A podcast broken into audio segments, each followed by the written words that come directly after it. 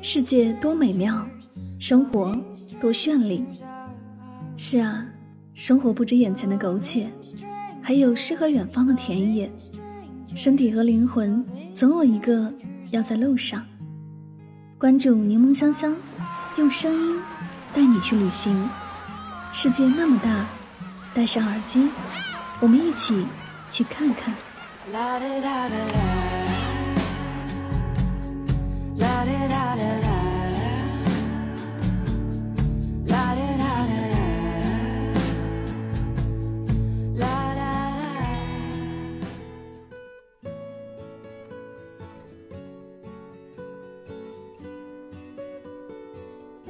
世界那么大，我想去看看。欢迎收听《带上耳朵去旅行》，我是主播柠檬香香。今天的节目，让我们一起走进新西兰的声音世界吧。如果说有天堂的话，那一定是新西兰的样子。新西兰的确是个漂亮的地方，这里有最澄澈的星空、璀璨的萤火虫洞、明亮欢快的霍比特屯、纯净的西海岸冰川、明媚的特卡波湖畔盛开的鲁冰花。宁静清透的库克群岛，但天堂般的风景也往往不易被寻得。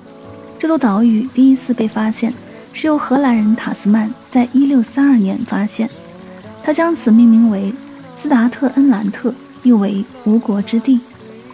之后，荷兰殖民者认为此地与荷兰的西兰省酷似，所以取名为新西兰。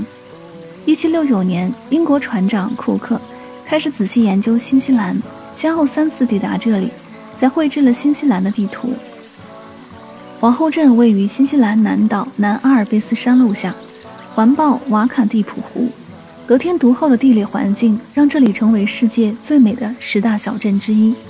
皇后镇是新西兰地势最险峻、美丽而又富刺激性的地区，被誉为新西兰最著名的户外活动天堂，也是新西兰最负盛名的旅游目的地之一。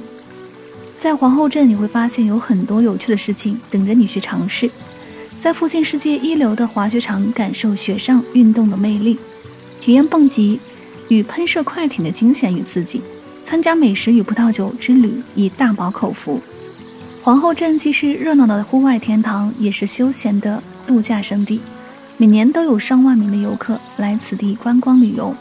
在皇后镇，无论男女老少，都可以找到属于自己的旅行方式。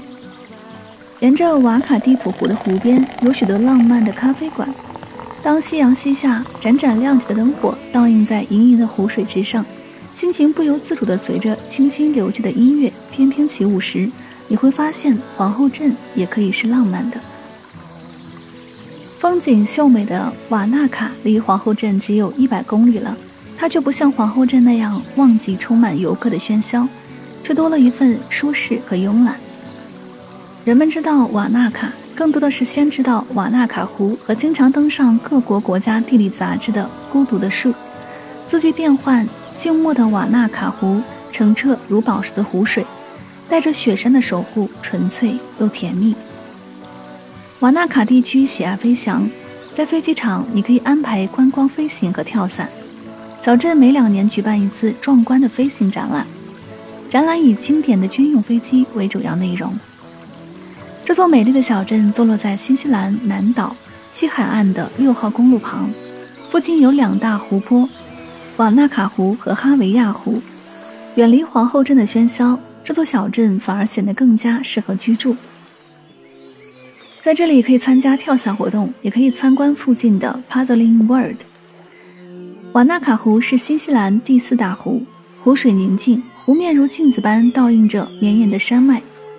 瓦纳卡湖提供了一系列的户外活动，游泳、乘船、划皮艇和划水等。如果你只想放松并且吸收阳光，那么沿湖漫无目的的行走就是最佳的游览方式。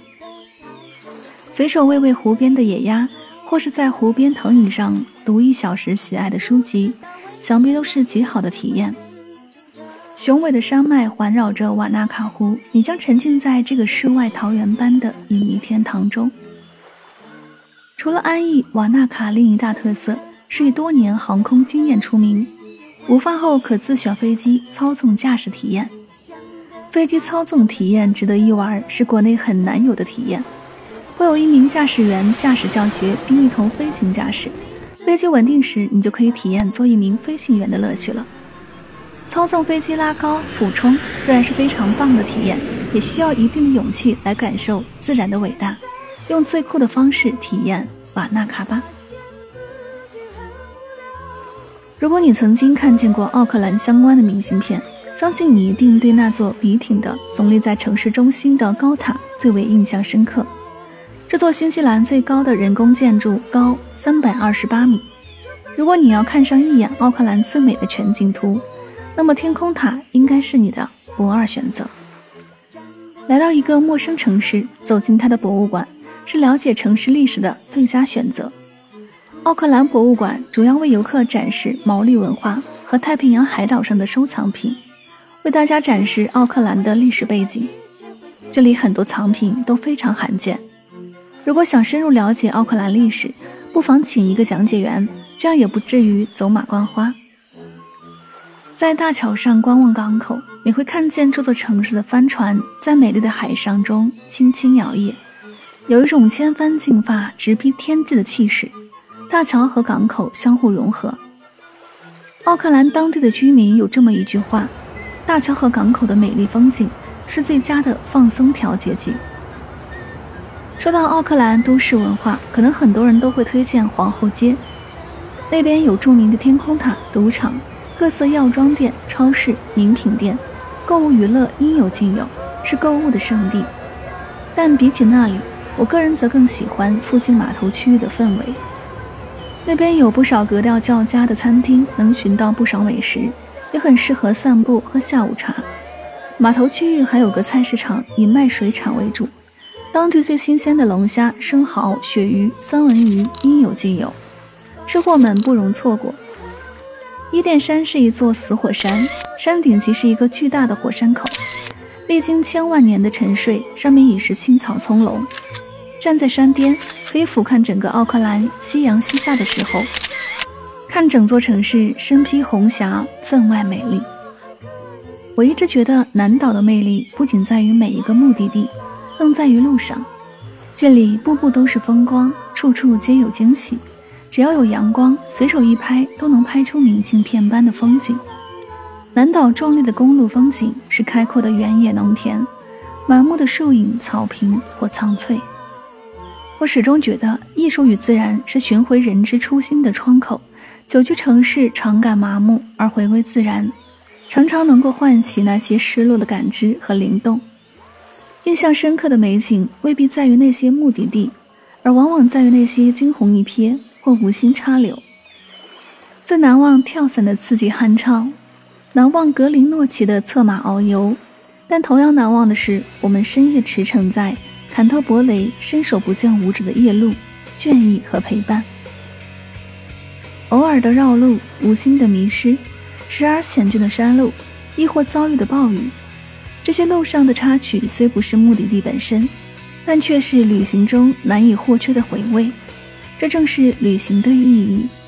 你若问我下一个目的地是哪里，我只能回答：在路上。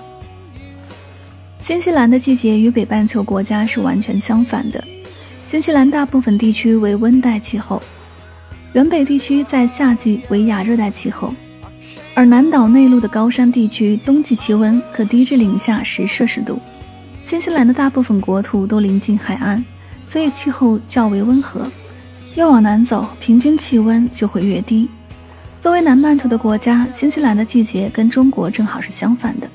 一年四季的美景从不间断，春天繁花似锦，夏天蓝天艳阳，秋天层林尽染，冬天白雪皑皑。每个季节都有鲜明的特点，根据自己的喜好来安排一次旅行吧。与世隔绝的地理位置造就了新西兰独特而脆弱的生态环境。新西兰政府制定了可能是世界上对携带入境物品控制最严格的法规，相信每一位有入境经历的你都感同身受。总之，准备来到新西兰之前，一定要详细了解新西兰海关违禁物品相关规定，避免产生不必要的麻烦。都说新西兰的蓝天是上帝的调色板，所以我们便趁着这人间四月天，沉醉上帝的油画，一路所见，惊为天堂。好了，以上就是今天的所有内容。我们不刻意推荐旅行的目的地，而是以声音的形式带你漫游这个世界。我是主播柠檬香香，我们下期节目再会。